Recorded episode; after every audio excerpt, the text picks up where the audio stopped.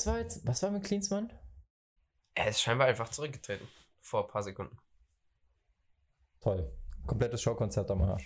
Nee, Spaß. Aber über Klinsmann wollen wir heute nicht reden. Über den haben wir letztes Mal schon so viel geredet. Ja. Aber ja, hat, hat nicht lange gehalten, ne? Mhm. Da redet man so lange über einen Trainer und nach drei Wochen ist er einfach weg. Lächerlich. Lächerlich. Hey zusammen, herzlich willkommen zu Ballgeflüster Folge 11. Mein Name ist Tim, am anderen Ende der Bandesleuten Bambusleitung, wie immer Paul. Und ihr habt es gerade schon gehört, Jürgen Klinsmann ist zurückgetreten als Hertha-Trainer. Paul, erstes Statement, erstes Feedback dazu. Das erste, was ich mich gefragt habe, ist, er ist jetzt noch weiter im Aufsichtsrat tätig. Und wie will er dem neuen Trainer Anweisungen geben, wenn er es selber nicht geschafft hat, die Mannschaft zum Erfolg zu bringen? Weißt du, was ich meine? Muss man dann als Aufsichtsrat Anweisungen geben an den Trainer? Ich weiß es nicht genau, aber Ich glaube nicht. Ah, okay. Also Ja, dann BWL geht's Wissen wahrscheinlich. sagt mir, dass, die, dass der Aufsichtsrat den Vorstand kontrolliert. Ah, okay. Und der, der, der Vor also Aufsichtsrat ist eigentlich eher so eine. Es ist jetzt kein Ehrenamt, aber es ist schon eher so eine gut bezahlte Hobbyfunktion. Also da bist du jetzt nicht auch jeden Tag eingebunden, sondern du bist halt im Aufsichtsrat. Also du hast ja deine Aufsichtsratssitzungen und du kümmerst dich so ein bisschen um die Geschäfte und kontrollierst halt, dass der Vorstand, der von den Mitgliedern gewählt wird, alles richtig macht. Ist aber von Vereinsstruktur zu Vereinsstruktur unterschiedlich. Und deswegen können ja auch so viele vielbeschäftigte Leute überall im Aufsichtsrat sitzen. Also bei Bayern hast du ja auch Vorstandschef von Adidas, der jetzt ja auch bei Bayern intern dabei ist, Herbert Heiner. Aber du hast diese ganzen Vorstände, Adidas, äh, was haben wir noch? Telekom, Lufthansa, was weiß ich, die sind alle irgendwo vertreten. Ah, okay. Und ähm, genau, die haben da nicht so krass viel zu tun. Und außer vielleicht der Vorsitzende, das ist ja jetzt bei Bayern Uli Hoeneß gewesen lange. Oder Karl-Heinz Rummenigge? Nee, der war Vorstand. Ist ja auch egal. Kommen wir zu den eigentlichen Themen. Es ist unsere Dienstagsfolge. Und dienstags reden wir logischerweise immer über das Wochenende. Da gab es einiges. Neben dem Sturmtief Sabine, das dem einen oder anderen von euch wahrscheinlich schulfrei beschert hat, die Leute von uns, die arbeiten müssen, haben wohl Pech, zumindest vielerorts. Das ist da, das Sturmtief. Und ähm, genauso ein Sturmtief gibt es gerade bei Erling Haaland jetzt, oder? Erst Mal nicht getroffen. Aber genauso bei den anderen Stürmern. Also Bayern Leipzig, Duell der Torjäger, Lewandowski gegen Werner, auch 0-0. Also Vor allem Werner mit der durch. Riesenchance, mh, die er dann links daneben setzt. Bei den Bayern, Lewandowski, ich weiß nicht, ob er eine richtige. In der ersten Halbzeit hat er eine Chance, wo auf der Linie geklärt wurde, aber ansonsten. ich dachte, es kommt so. Ich weiß nicht, ob Lewandowski noch der richtige Spieler für die Bayern ist. Ich weiß nicht. so nach fünf Minuten. Dieser Firmino soll auch nicht schlecht sein. Ich weiß nicht, wo das Gericht, Gerücht auf einmal herkommt, aber Also, Scheinbar. wenn das stimmt, dann krass. Aber auf Transfermarkt habe ich letztens sogar ein Gerücht gesehen, Lionel Messi zu Bayern. Also, Vorsicht. mit Ronaldo zusammen, oder? Immer zuerst. Und, ja, und Mbappé. ablösefrei. Mindestens. Was ein deutlich besseres Fußballspiel war, zumindest für den neutralen Zuschauer, war Dortmund gegen Leverkusen. Leverkusen gegen Dortmund, so rum, Entschuldigung. 4 zu 3. Hast du das Tor von Emre Can gesehen? Ja, nicht so schlecht. Ja, ziemlich krass, ey, wie er den oben reinlegt. Aber generell war ein geiles Spiel. Also, da muss sich Jogi Löw auch gedacht haben, fuck, ich bin im falschen Stadium, schon wieder. Weil der hat sich ja das 0-0 angeguckt von Bayern gegen Leipzig. Aber ich glaube, selbst wenn er da gewesen wäre, hätte er Kevin Volland wohl wieder übersehen. Ich persönlich plädiere seit Jahren dafür, dass er wieder in die Nationalmannschaft berufen wird. Aber soll irgendwie nicht sein, oder? Oh, Kevin Volland ist ein bisschen inkonstant immer. Und ich mag seinen Spielstil, wenn er schlecht spielt, überhaupt nicht. Deswegen. Ich mag von keinem Spieler den Spielstil, wenn er schlecht spielt. Ja, aber es gibt so Spieler, so zum Beispiel Reus, der kann auch mal Chancen mit kreieren oder so, denke ich, wenn er nicht so gut in Form ist. Aber wenn Volland nicht so gut in Form ist, ich finde, also wenn er nicht trifft, Hm. dann ah, mag ich nicht, das anzuschauen. Du meinst, er, er trägt zu wenig zum Spiel bei, wenn er nicht trifft? Weil ich finde, eigentlich ist es einer der spielstärkeren Stürmer. Ja, eigentlich schon, aber ich finde irgendwie, weiß nicht, ich kann es nicht erklären, aber es ist so Okay, ein Spielertyp, den ich nicht mag. Mittlerweile kann ich es vielleicht sogar ein bisschen verstehen, dass er nicht berufen wird in seiner Leverkusener Zeit, aber bei Hoffenheim fand ich den sowas von stark. Ja, aber also da, da war wurde, der ja so geil. da wurde er Da teilweise es auch halt noch. Klose und so. Da wurde er Ja, aber teilweise der ist ja dann trotzdem, ich glaube, das war 2014 das, oder 2016, da ist er kurz vorher halt noch rausgeflogen. So, letzter Mann. Ich glaube, da war so Kevin Volland oder Max Meyer. Ne, Max Meyer ist auch rausgeflogen wahrscheinlich. Wie es halt immer so ist beim Yogi. Auf jeden Fall finde ich das schade, dass es da nicht für mehr gereicht hat. Aber da gibt es ja so einige Nationalspieler, wo man sich das denkt. Ja. Kevin Korani gehört nicht dazu. So, wer sich das auch gegönnt hat, Bayern Leipzig, das tolle 0-0 war José Mourinho. Den hat man äh, kurz gesehen in der Zusammenfassung. Macht auch Sinn, dass der sich das anguckt, weil ich dachte so, hä, Champions League dauert doch noch voll lang, aber Leipzig äh, ist das einzige Spiel, das die sonst noch haben, ist halt Bremen vor dem Tottenham-Spiel, weil die spielen in der Champions League im Achtelfinale gegeneinander. Nächste Woche, richtig? Jetzt- Nächsten Mittwoch. Nächsten Mittwoch, genau. Also nicht jetzt diese Woche, sondern nächste Woche. Und dazwischen ist eben nächste Woche noch das Spiel gegen Bremen. Und da ist es klar, dass sich Mourinho lieber das Topspiel gegen die Bayern anguckt, weil das repräsentativer ist und er auch in der Gruppenphase, oder nicht er, aber seine Mannschaft schon gegen Bayern gespielt hat. Das Rückspiel hat er gecoacht zwischen Tottenham und Bayern. Ja, da war Ah, er schon okay. da. Gut zu wissen. Dass er da halt auch mehr mitnehmen kann als gegen Bremen. Aber was ich mich gefragt habe und worauf ich keine Antwort habe, ist, was glaubst du, wie viel man als beobachtender Trainer aus so einem Spiel überhaupt mitnehmen kann? Also geht es da mehr darum, Präsenz zu zeigen und einfach schon mal sich an die Atmosphäre zu gewöhnen? Oder glaubst du, die sind wirklich. Aber an die Atmosphäre immer konnte er sich ja nicht gewöhnen, weil das Spiel war ja in München. Also ich denke, es, so, es ja, geht da eher ja. drum, es gibt Ich war immer jetzt gerade wieder bei den Allianz Arena. Es gibt da immer Szenen, die du nicht in der Fernsehübertragung siehst und auf sowas vielleicht zu achten, ob ihm da mal was auffällt. Und Sowas vielleicht auch ein bisschen. Von einem Spieler, der jetzt gerade nicht im Fokus steht und sowas. Oder Schwachstelle oder. Ja, oder wie sich manche Spieler halt abseits vom Ball verhalten Ja. oder wie schnell die Kette rausschiebt, wenn eine Kontersituation gibt, weil sowas sieht man ja in der Mhm, Übertragung okay. meistens nicht. Ich weiß nicht, ob die Trainer da extra Kameras haben, aber ich denke, die haben auch eigentlich nur halt- die normale Übertragung. Ich frage mich, wie kurzfristig die wissen müssen, zu welchem Spiel sie wollen, weil die müssen ja auch gute Plätze bekommen. Das bringt ihnen ja nichts, wenn die irgendwo im Oberrang sitzen, wo man nicht gut sieht, sondern die wollen ja schon meistens einen relativ hohen, aber auch relativ geraden Blick aufs Spielfeld. Also ich glaube, das Ähm, ist das geringste Problem. Law- Ich glaube nicht, dass der sich die Ja, Karte gekauft hat. Nee, das auf keinen Fall, aber ich glaube auch nicht, dass Bayern die jetzt den freiwillig, also die Vereine schustern sich das ja auch nicht freiwillig hin und her. Du musst den ja schon irgendwie jetzt nicht einschleusen, aber ich glaube schon, dass der irgendwie muss der an die Karte kommen. Das ist doch eigentlich mal ein interessanter Prozess zu wissen, wie kommt so ein Trainer eigentlich oder so ein Verein an die Karte. Ich denke, da gibt es irgendein Agreement, Spiel. dass die Vereine untereinander sich da kostenlos reinlassen. Meinst du? Glaube ich fast, Ich ja. könnte mir eher vorstellen, meine Theorie wäre jetzt, dass es über den gemeinsamen Sponsor geht. Wenn jetzt beide zum Beispiel einen Ausrüstervertrag mit Adidas haben, dass du halt einfach mal in die Adidas Lounge kommst oder so. Oder was auch immer. Also Nee, irgendeine glaub ich eigentlich wirklich nicht. Geben. Ich glaube, Nee, das ist unkom un unkomplizierter, als man denkt. Ich glaube, das ist super einfach. Hm. Weil da die Voll. alle so vernetzt sind und ich glaube, das ist super einfach für einen Mourinho, da zum Spiel zu kommen. Weil- Interessant. Weil wir haben ja dem Letz äh, letztens schon mal drüber gesprochen, wie Fußball mittlerweile so eine Eventsportart wird. Und da gibt es dann immer Mhm. Leute, die da oben in diesen Rängen sitzen, die einfach nur da sind, weil sie halt nichts Besseres zu tun haben gerade. Und so einen nimmst Ja. du dann einfach, ersetzt ihn durch eine Mourinho und fertig. Ja, okay. So einfach ist das ja. Also wenn ich mal ins Stadion will und mein Ticket plötzlich weg ist, weiß ich Bescheid. Mourinho ist da. Genau, ja. Andere Liga, anderes Thema. Oder hast du noch was zur Bundesliga zu sagen? Mm, Nee, eigentlich nicht. Weil ich, also klar, man kann immer viel über die Bundesliga sagen, aber wir haben ja den Anspruch an uns selbst, ein international aufgestellter Podcast zu sein. Deswegen ähm, möchte ich hiermit eine neue Kategorie ins Leben rufen und die heißt Highlight der Woche. Und wenn du jetzt auf die Schnelle keins hast, weil das dich jetzt unvorbereitet trifft, ich habe zwei. Und zwar fange ich einfach mal mit dem ersten an. In Italien gab es eigentlich zwei interessante Spiele. Interessant vor allem natürlich das Derby della Madonnina. Kleiner Fun Fact, es heißt Derby della Madonnina, weil Madonnina ist diese goldene Jungfrau Maria oben auf dem Mailänder Dom. Also es geht um das Derby AC gegen Inter Mailand. Und da gab es einen richtig krassen Freistoß von Christian Eriksen. Das war jetzt kein Tor, aber hast du es zufällig gesehen? Nein. Das war so ein, boah, richtig geile Schusstechnik. So ein bisschen wie De Bruyne, so Halbspann, aber aus bestimmt 30 Metern. Ziemlich genau gezielt, Ball senkt sich sehr geil und geht gefühlt genau im Lattenkreuz, ein bisschen vielleicht nach links an den Innenpfosten und springt auf die Torlinie und wieder raus. Aber das war ein mega geiles Ding. Also die Schusstechnik war Wahnsinn. Ja, Eriksen schießt sehr geile Freistöße schon zur Tottenham-Zeit Ja. natürlich. Aber der Sick. hat gar nicht so viele Freistoßtore, glaube ich. Für das, dass er so geil schießt. Genauso wie De Bruyne, der hat auch nicht unendlich viele Freistoßtore. Also von den Techniken her, ruhender Ball bei den zwei. Die haben halt nicht die, Konstanz wie ein der Messi. Oder? Wie bitte? Die haben aber, ja, die haben nicht die Konstanz wie Messi. Ich finde aber beide, also weil ich jetzt gerade De Bruyne als Vergleich rangezogen habe, die haben eine ziemlich ähnliche Schusstechnik. Die treffen den Mm, ja, Ball beide mit Topspin. so ein bisschen mit dem Halbspann. Ich finde beide auch sehr ähnliche. Spieler.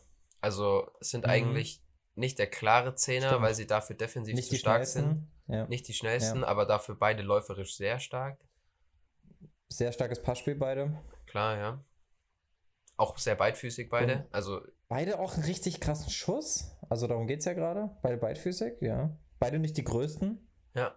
Auch beide nicht Und so die athletischsten, gute- also dünnsten, sondern ein bisschen. Ja, echt gute, stabile Achter. Offensive Achter. De Bruyne hat ja auch schon als Sechser gespielt für Belgien. Ja.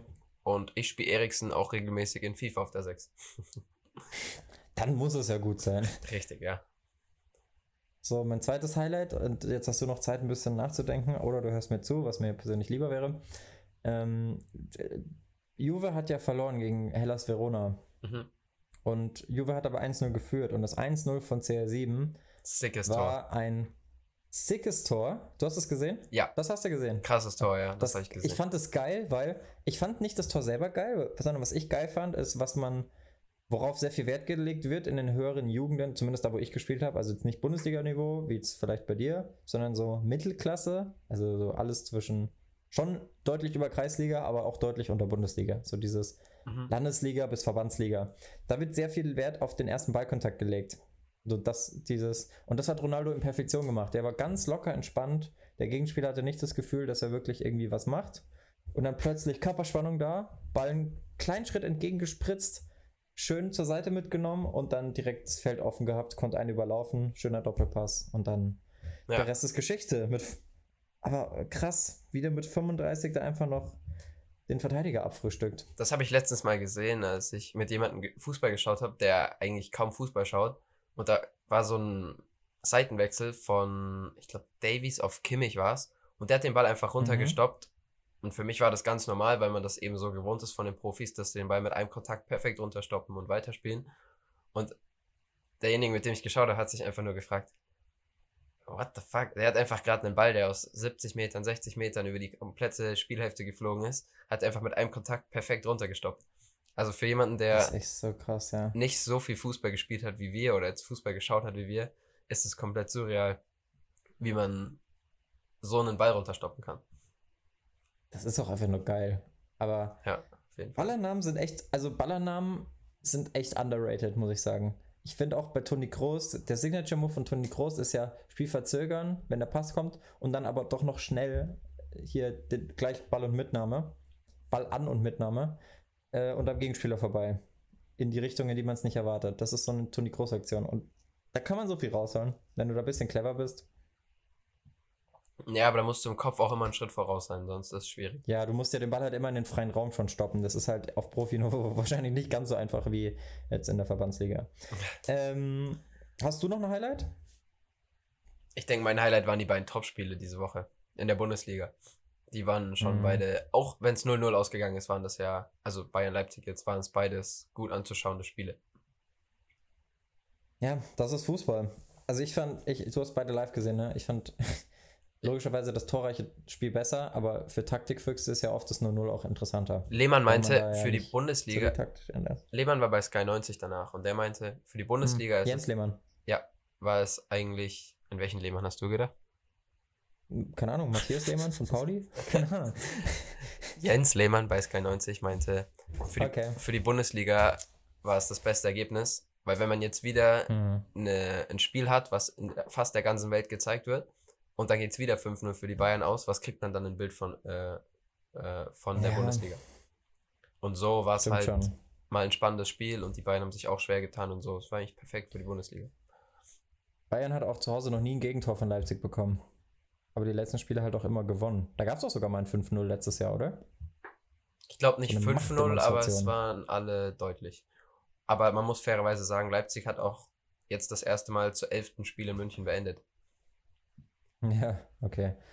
Wer nicht dabei war beim Spiel oder wer es nicht mit beenden konnte, war Emil Forsbeck. Da hat sich seine Frau ein bisschen drüber aufgeregt. Die hat getwittert, dass man ihn nicht wie Scheiße behandeln soll, bla bla bla. Was Spielerfrauen halt gerne so machen, wenn sie sich einmischen. Ist aber auch irgendwie krass. Also, ich meine, Forsberg war ja der Leistungsträger in der Hinrunde und auch schon die ganze letzte und eventuell sogar vorletzte Saison bei Leipzig. Und dann kommt einfach so ein, war ja sogar zum Beispiel auch Vorlagen, Top-Vorlagengeber in der Bundesliga vor zwei Jahren. Und dann kommt einfach so ein Danny Olmo und läuft ihm so ein bisschen den Rang ab. Ich muss bei Forsberg Das aber fair, fair, Forsberg fairerweise sagen, ich finde, seit seiner richtig starken Saison hatte er zwei krasse Leistenverletzungen, denke ich, waren es. Und seitdem fand ich Ja. ihn nie mehr so stark wie davor. Und deswegen, also ich finde, Leistungsträger war er im letzten Jahr zumindest auch schon nicht mehr. Okay, gut. Und was halt noch hinzukommt, ist, dass er halt öffentlich immer mit einem Wechsel geliebäugelt hat. Deswegen finde ich das eigentlich auch gar nicht so schlimm von Nagelsmann, dass er da so konsequent ist. Obwohl Olmo jetzt auch nicht überzeugt hat. Nee, noch nicht, aber der, der ist halt das spanische Juwel. Da gibt es zwar immer mal wieder viele und gefühlt neun von zehn werden dann doch nicht der nächste Messi. Oder eigentlich zehn von zehn werden nicht der nächste Messi. Aber ich finde, Dani Olmo ist schon so ein Name, den man auf dem Schirm haben sollte in den nächsten zehn Jahren, was Champions League angeht. Was ich mich noch während dem Spiel gefragt habe, damit können wir das Bayern-Leipzig-Spiel auch ein bisschen abrunden, wie schnell ist Mhm. eigentlich Davies? Es gab eine Situation in der Ja. ersten Halbzeit, als, Oh ja, als ja. Olmo auf halb rechts mehr oder weniger frei durch war und Davies hat den einfach sehr, sehr locker noch abgelaufen und eingeholt. Das fand Es gab auch eine Offensivaktion, wo sich Davies den Ball relativ cool, ich glaube sogar auf Goretzka, von links, der, der legt ihn sich, er läuft ja links auf der Flanke außen und legt ihn sich dann mit dem linken Außenriss am Spieler vorbei Ah. und sprintet an ihm vorbei. An Konate, äh, an quer. denke ich, war es vorbei. genau, der jetzt auch nicht langsam ist. Und, und, und entweder Lewandowski oder Goretzka hatte dann eine Chance, ich weiß es nicht mehr.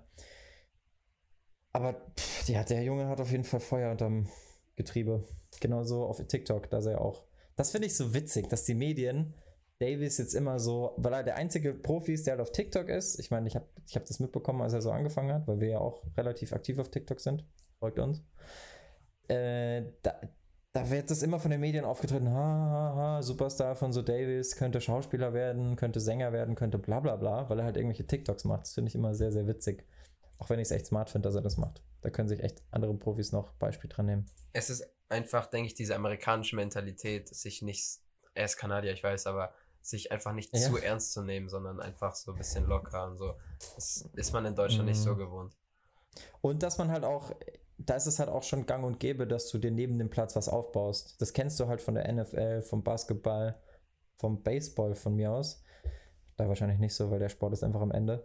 Aber das ist halt in Deutschland noch so, du bist Fußballer, du musst Fußball spielen. Und wenn du dann, also ich will gar nicht wissen, was auf ihn einprasselt, wenn er jetzt mal nicht so stark ist. Weil jetzt, wo er stark ist, feiern es alle, aber ich könnte mir vorstellen, so wie man Deutschland kennt, vor allem auch die deutsche Medienkultur, sobald er mal nicht so gute Spieler hat, dass er auch ganz schnell mal darauf reduziert wird, so, ah, Alfonso Davis sollte nicht so viele TikToks machen und sich eher auf den Platz konzentrieren. Das wird dann halt wieder so hingedreht. Ich weiß nicht, ob du es wusstest, aber Davies hat auch gevloggt, bevor er nach Deutschland kam. Und in Deutschland hat er Ja. auch noch ein, zwei Vlogs hochgeladen. Also das machen, das machen übrigens viele Spieler. Das macht zum Beispiel sehr exzessiv. Ich weiß nicht, ob er es jetzt noch exzessiv macht, wo er nicht mehr so gut in Form ist, aber ein Jesse Lingard macht das. Ein Marcelo vloggt, ein Neymar vloggt. Die haben alle Vlogs. ja, nicht alle immer handgeführt. Also viele haben Leute, die ihnen hinterherlaufen und da einfach nur so den Spieltag und das Training begleiten, aber manche zeigen doch echt gute Einblicke ins Privatleben. ja genau, weil aber der Unterschied ist, dass Davies das selber geschnitten hat noch. So.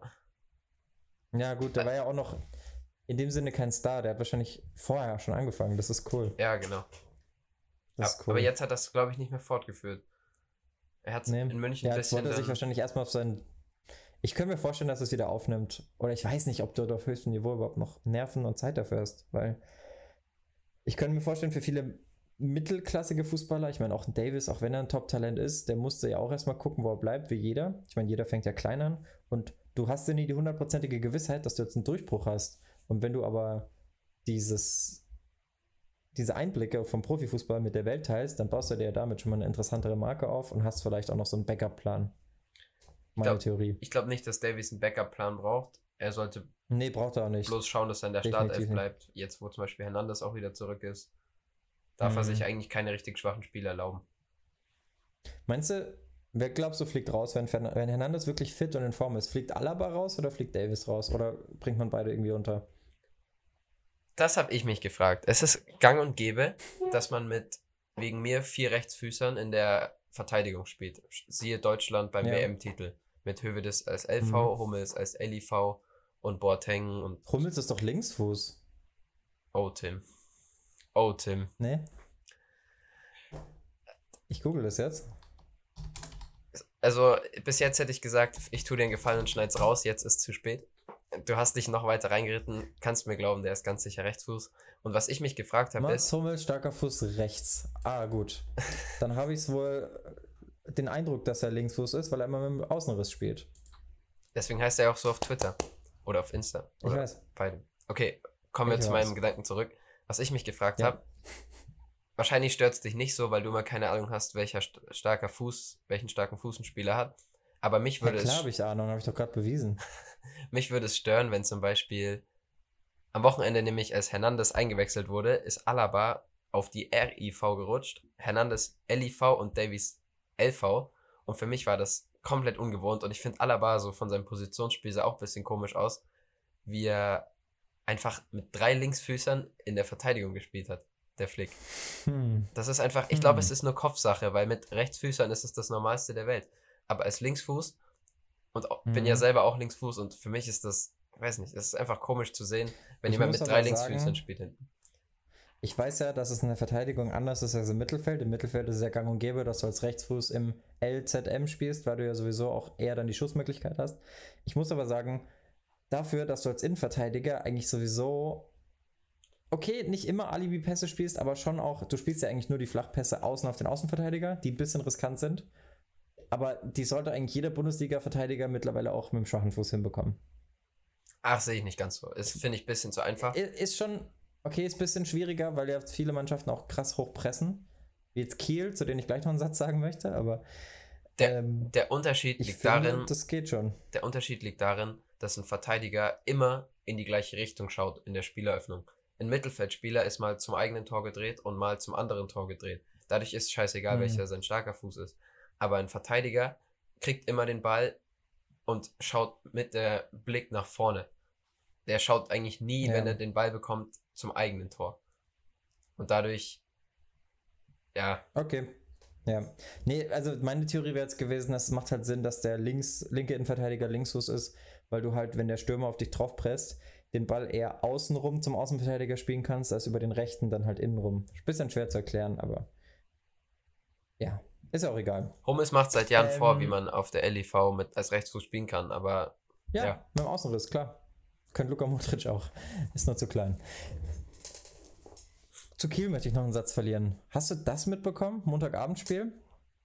Ich habe nicht Krasse nichts gesehen, aber ein bisschen was gelesen, dass irgendwie erst Elfmeter, der wurde verschossen Dann gehalten, ja. und dann, Dann, mehr weiß gab- ich dann nicht gab es eine richtig dumme Aktion von Jonas Meffert. Der hat dann nämlich, der wollte den Ball abschirmen, hat dann aber Panik bekommen und den Ball nochmal so gestoppt mit dem Fuß zum Torwart und der hat ihn halt aufgenommen im Chaos, weil Ah, sonst genau. ist es safe ein Gegentor.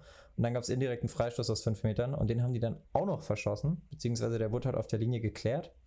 Was jetzt ja auch nicht so selten vorkommt. Also ich finde so ein Freistoß indirekt aus fünf Metern, das ist jetzt nicht so ganz klar, dass der immer reingeht.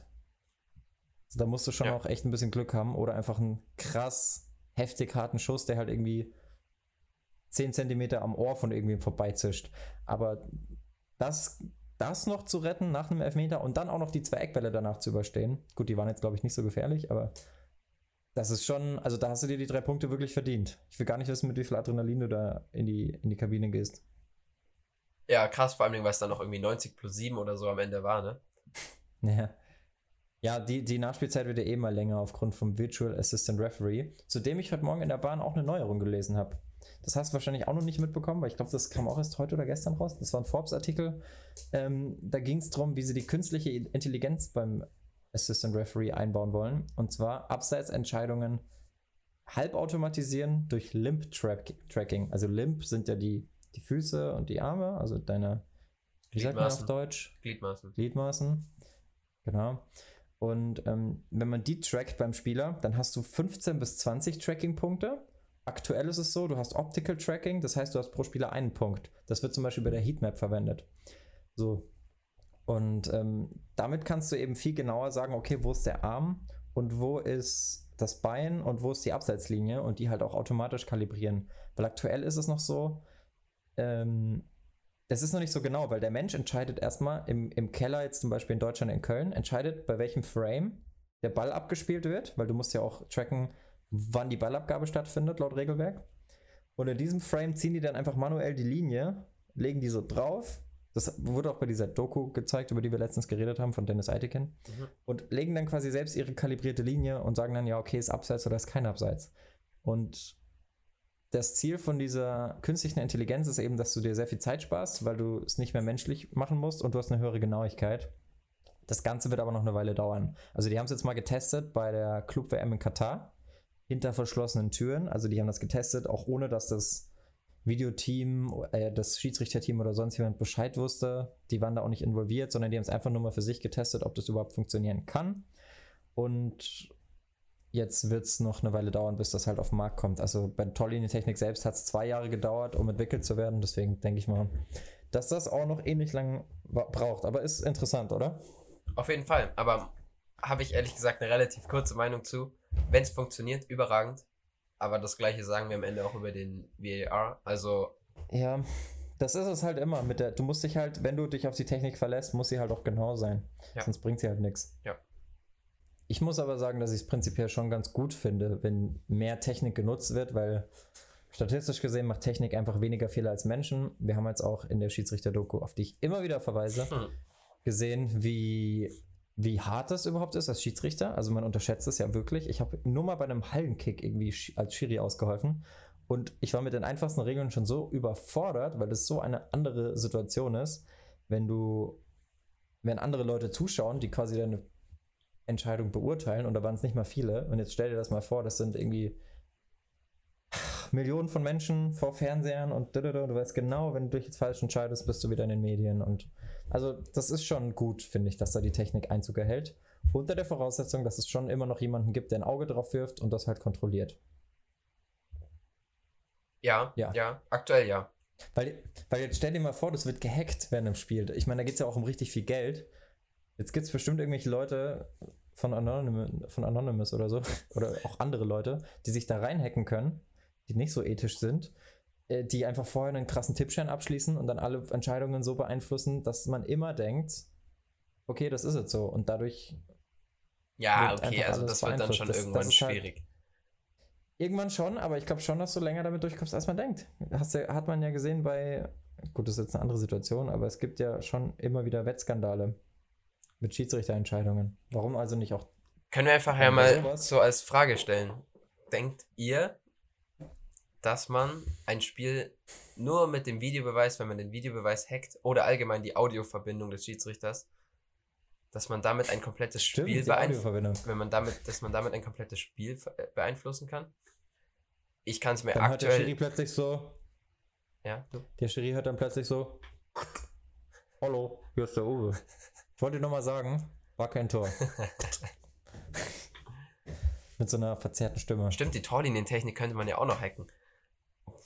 Ja, das ist wahrscheinlich sogar noch einfacher. Und ich, ich weiß halt nicht, worauf ich hinaus will. Du kannst dich halt nicht blind darauf verlassen, dass die Technik einwandfrei funktioniert. Du brauchst immer jemanden, der nochmal ein Auge drauf wirft und logisch überlegt, kann das sein? Ich glaube, du hast recht, aber wie immer ein bisschen übers Ziel hinausgeschossen, weil wie soll man denn ein komplettes Spiel direkt beeinflussen? Es ist immer noch Fußball. Ja, am Ende des Tages ist es immer noch Fußball. Das stimmt. Okay, bist du bereit für ein Novum? Ein weiteres Novum hier bei Wahnsinn, die Folge Geflüster? Die Folge heute ist ein richtiger Brecher. Die 11 ist bei uns ein So. ganz besonderes Zeichen scheinbar. Ja, beim, wir haben auch vergessen, über die Elf zu reden. Das ist mir auch gerade eingefallen. Wer fällt dir als erster Spieler mit der ist 11 mir ein? Miro Klose. Dir? Bei mir ehrlich gesagt Das echt schwer. Mir fällt gerade echt niemand ein, wo ich sagen würde, Niemand. der hat die 11. Schwi- Miro Klose. Schwierig. Wahrscheinlich wirklich Miro Klose. Das ist auch der einzige Spieler, der wahrscheinlich immer die Elf hatte. Es gibt ja so viele Spieler, die ab und zu mal die Elf haben und dann wechseln. Ich meine, Mario Götze hat sich auch bei Dortmund von der 31 zur 11 und dann zur 10 gewandelt. Echt, hatte der auch mal die Marco 11? Reus. Marco Reus. Marco Reus. Ah, stimmt, Marco, Reus. Stimmt, der Marco wäre mir jetzt Reus. wahrscheinlich auch als erstes noch eingefallen. Halleluja. Weil ich denke, die Bayern, Bayern haben die aktuell Elf? keinen mehr. Wer hatte denn da immer die 11? Sind wir blöd oder sind wir dumm? Oh. Also aktuell hat sie keine. Da bin ich mir nahezu zu 100% sicher. Ich weiß, ich weiß nur, das ist mir bei Bayern jetzt gerade gekommen, ich weiß nur, dass Robben in der Nationalmannschaft die 11 hatte. Kissons hat die 11. Ah. Kissons. Okay, ja, dann gut, dass ich mir sicher war. Komplett daneben. Ich weiß, dass sie James Es gibt- letzte Saison hatte. für solche Loser wie uns gibt es eine Seite, die heißt rückennummer.com. Shoutout an rückennummer.com, da kann man die Rücknummern suchen. Die Nummer 11 trägt unter anderem Usman Dembele bei Barcelona, Ja. Anthony Martial bei Manchester United. Mhm. In der Nationalmannschaft seit kurzem. Hä, was? Timo Werner angeblich, aber das stimmt doch gar nicht. Der hat doch da auch Marco Reus. Ach nee. Aber Timo Werner trägt sie bei Bei, bei, Leipzig. bei Leipzig? Ja. Auf jeden Fall bekannte Nummer 11 sind ähm, Ah ja, es sind doch so viele. Gareth Bale. Gareth ah ja, Bale. stimmt, Gareth Bale auch, ja. Ja, ich stand einfach auf dem Schlauch. auch die 11 bei Arsenal. Ich stand ja, auf dem Schlauch. Ist ja auch egal. Und Rames hatte auch die 11, echt? Ja. Aber nur als, als Robben noch da war, oder? Ja, die waren jetzt nur zusammen da. Stimmt. Tatsache. Konoplyanka, die Legende, hat auch die 11 bei Schalke. Ah, ja. Okay, genug. Die, Ma die Maria wird auch noch gehen. Stimmt, Quadrado Jam und Jamie Vardy. Reicht. reicht. Salah noch. Salah, bitte. als- Mohamed Salah nicht vergessen. Upsala, gibt doch ein paar mehr. Aber 11 ist irgendwie eine unscheinbare Nummer. Also Kinder, nehmt nicht die 11. Von der 11 zur besten Nummer 9 der Welt ist mir in den letzten Wochen was aufgefallen. Und zwar hat sich eine Vermutung bei mir eingeschlichen, die sich jetzt manifestiert hat. Denn Karim Benzema ist jetzt Rekordvorlagengeber bei Real Madrid, ist mit 132 Assists an Cristiano Ronaldo vorbeigezogen. Und nicht nur das, sondern ich habe auch noch die Vermutung, dass er sogar besser ist als Lionel Messi. So, das erstmal kurz sacken lassen.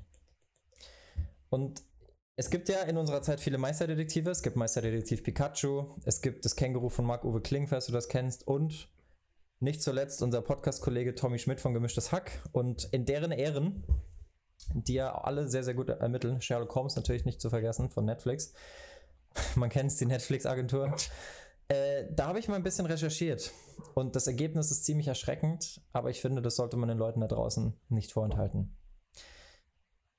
Denn es ist ziemlich eindeutig. Bist du bereit? Ich halte mich fest, ja. Um zu beweisen, dass Karim Benzema besser ist als Lionel Messi, habe ich mir natürlich erstmal die offensichtlichen Sachen angeguckt. Deswegen die mal gleich vorweg. So diese ganzen Lappalien. So, er hat 35 Millionen Euro mehr an Transfererlös erzielt. Er ist knapp 15 Zentimeter größer und er hat in den letzten 10 Jahren doppelt so oft die Champions League gewonnen wie Lionel Messi. Auch hat er in der Champions League für seine insgesamt vier Halbfinaltreffer gerade mal 12 Spiele gebraucht. Lionel Messi 13. Hinzu kommt noch, dass Messi nie Torschützenkönig der Ligue A war. Ein Kunststück, das Karim Benzema bereits 2008 gelang. Und auch auf den Titel Frankreichs Fußballer des Jahres wartet Messi bis heute vergeblich. Bist du schon überzeugt? Wenn du jetzt noch dazu fügst, dass Messi auch noch nie aus der französischen Nationalmannschaft geflogen ist, hast du mich Ja, schon da fast. kommen wir ja. noch hin. Da kommen wir noch hin. So, erstmal in Sachen, in Sachen Engagement neben dem Platz. Denn auch da führt der Franzose, der sich aktiv für seine Mitspieler engagiert, wie im Fall Mathieu Valbuena. Aber nicht nur das, er kümmert sich auch noch um Minderjährige in Münchner Nobelhotels, was Franck Ribéry sogar unter Eid bestätigt hat. Lionel Messi hingegen ist nur für Spenden an einen Briefkasten in Panama öffentlich in Erscheinung getreten. Somit steht es auch in dieser Kategorie Engagement 2 zu 1 für Karim Benzema. Auch die Öffentlichkeit vertritt die Meinung, dass Benzema der GOAT ist. Unter Instagram-Beiträgen von Benzema kam es noch nie zu einer Debatte darüber, ob Cristiano Ronaldo nicht doch vielleicht besser ist. Etwas, das bei Lionel Messi ständig passiert. Messi war in gemeinsamen Ligazeiten auch deutlich abhängiger von CR7, denn dieser hat ihn regelmäßig zu Höchstleistungen gepusht. Messi sagte auch nach dem Abgang von Ronaldo nach Italien, ich muss sagen, es wäre schön, wenn er noch hier wäre. Benzema hingegen sagte, jetzt bin ich frei und drehte erst so richtig auf, während Messi in seiner schlimmsten Torkrise seit zwei Jahren steckt und in den letzten drei Ligaspielen trotz 22 Schützen nicht selbst treffen konnte. Was sagst du dazu? Also so viel zu den offensichtlichen Sachen. Mich hast du, wirklich. Ja, jetzt geht's aber erst los, denn ich will ja Meisterdetektiv werden und da muss ich natürlich ein bisschen tiefer bohren. Deswegen kommen jetzt die Sachen, die der Öffentlichkeit noch nicht so frei zugänglich waren in diversen Statistiken, sondern die Sachen, wo man wirklich auch eine Weile recherchieren muss, um drauf zu kommen. Nämlich, Benzema ist ja algerischer Herkunft und sein Zweitname ist Mostafa. So, Mostafa ist eine Abwandlung von Mustafa und Mustafa heißt Auserwählter. Lionel hingegen heißt kleiner Löwe. Im Volkmund, Im Volksmund wird er sogar nur der Floh genannt. Benzema hingegen bekam von Mourinho den Spitznamen die Katze. So, jetzt will manch einer von euch vielleicht anmerken, dass Katzen durchaus manchmal Probleme mit Flöhen haben. Aber ihr ignoriert eine ganz entscheidende Tatsache. Und zwar können die nur zum Problem werden, wenn sie sich im Fell der Katze befinden. Und das stellt sich bei Benzema nicht, denn der ist bekannter Glatzenträger. So, dann haben wir Karim Mostafa Benzema. Das ist ein Akronym. Ein Akronym ist die Anfangsbuchstaben abgekürzt. Das ist übrigens ein Akronym von Yoda, das so viel bedeutet wie, also KMB steht für kein Messi besser. Und aus den Wörtern Karim Mostafa Benzema lässt sich auch der Satz Beast of Kemari bilden. Und spätestens da war der Fall für mich klar. Kemari ist nämlich eine Form von Fußball, die vor 1500 Jahren in Japan gespielt wurde, woraus sich schließen lässt, dass Benzema schon viel länger konstant auf hohem Niveau spielt als Lionel Messi, der ja erst 1987 geboren wurde. Apropos geboren, Messi von Sternzeichen Krebs, Benzema Schütze. Aus der Sprache manifiziert sich unser Wertungssystem und wer gute Freistöße schießen kann, ist ein guter Schütze. Wenn das Spiel allerdings nur so vor sich hin dreppelt, ist es Rumgekrebse. Fall noch nicht ganz abgeschlossen, aber die Vorzeichen verdichten sich. Äh, wie vorher schon mal angesprochen, ist Benzema auch dafür bekannt, dass er sich um seine Mitspieler kümmert, wie im Fall Valbuena. Bei Messi ist das anders. Der fordert ständig neue Teams, neue Transfers, damit Barca kon konkurrenzfähig bleibt. Weiterer Beweis, Benzema hat seinen Kollegen in der Nationalmannschaft zugetraut, den WM-Titel 2018 auch ohne seine Mithilfe zu holen und hat sich folgerichtig im Sommerurlaub für die neue Saison geschont während Lionel Messi nach wie vor davon überzeugt ist, alles selbst regeln zu müssen und dabei auch noch regelmäßig scheitert. Mann, Mann, Mann. Auch in der Champions League ist Karim Benzema gefürchteter. Im Champions League Finale 2018 hat er die Karriere von Loris Karius beendet, der sich bis heute nicht davon erholt hat. Lionel Messi hingegen im Halbfinale 2015 zwar die von Jerome Boateng, der spielt aber nach wie vor bei den Bayern und hat Messi sogar noch voraus, dass er in dem WM-Finale 2014 komplett kaltgestellt hat. Benzema ist also auch für seine direkten Gegenspieler nachweislich gefährlicher als La Pulga. Und zu guter Letzt, Capital Bra hat unserem Starstürmer ein eigenes Lied gewidmet. Das da heißt Benzema. Darin geht es darum, dass er Stammspieler wie Benzema ist, was ja was Positives ist. Lionel Messi hingegen hat es gerade mal als Teil des Titels auf den Song von Kollega und Farid Bang Ronaldo und Messi geschafft und auch da nur als Zweitgenannter. Wenn man jetzt noch mit einbezieht, dass selbst Neymar einen eigenen Capital Bra Song hat, dann ist das ein weiteres und finales Indiz dafür, dass Messi keine Street Credibility besitzt. So, folglich ist Karim Benzema nach Darlegung aller Fakten besser als Lionel Messi und ich fordere hiermit Benzema vor Ballon d'Or. Der Mann hat es verdient, dass man ihm alle sechs Auszeichnungen von Lionel Messi überträgt. Ich verlange, dass sich die FIFA öffentlich für diese Korruption entschuldigt und Benzema umgehend in die 125 besten noch lebenden Fußballer aufnimmt. Danke, auf Wiedersehen. Aus, Ende, keine Diskussion. Was sagst du? Fall geschlossen? Ja, äh, was soll ich darauf noch sagen? Man, man will es eigentlich nicht glauben. Man hört so, okay, Benzema besser als Messi, hahaha. Aber wenn man dann so mit den harten Fakten konfrontiert wird, dann kann man sich eigentlich nicht mehr dagegen wehren. Ich muss ehrlich sagen, ich dachte schon immer, dass Benzema besser ist, als die Öffentlichkeit ihn wahrnimmt. Aber ja, du hast es gesagt. Was soll ich sagen? Ja, dass er so gut ist, hätte wohl keiner gedacht. Klar, ja. Aber dafür sind wir da. Wir nehmen von denen, die zu viel haben, und geben es denen, die nichts haben. Ob Messi zu viele Nationalmannschaftstitel hat, weiß ich nicht. Noch nicht. Ich gönne ihm ja, dass er noch einen holt. Ja, ich eigentlich auch. Wäre schon ein bisschen schade. Aber ich glaube, ich glaube, egal was wir jetzt noch sagen, die Stimmung wird gedrückt bleiben bei den ganzen Messi-Fans, deswegen sollten wir die Folge schnellstmöglich beenden. Und donnerstags oder freitags, ich kann es mir immer noch nicht merken. Freitags, ne? Freitag. Ne? Freitag mit neuen Schwung in Folge 12 starten. Bis dahin macht's gut, euer zwölfter Mann. Bye bye, Geflüster. Abonnieren? Kommen, nee. Abonnieren, kommentieren, Glocke aktivieren, Podcast abonnieren, Podcast bewerten, bewerten genau. Podcast bewerten. Vielen, vielen Dank. Und schreibt uns gerne mal auf Instagram auf Ball, was ihr zur ganzen Sache mit Benzema sagt. Ob das, ob ihr dran glaubt oder ob ihr immer noch zu den wenigen Verschwörungstheoretikern gehört, die immer noch sagen, dass Lionel Messi der beste Fußballer der Welt ist. Manchen Leuten kann man da doch einfach nicht helfen, ne? Ja. Gut. Macht's gut, startet gut in die Woche, Freunde, und wir sehen uns Freitag. Ciao, ciao.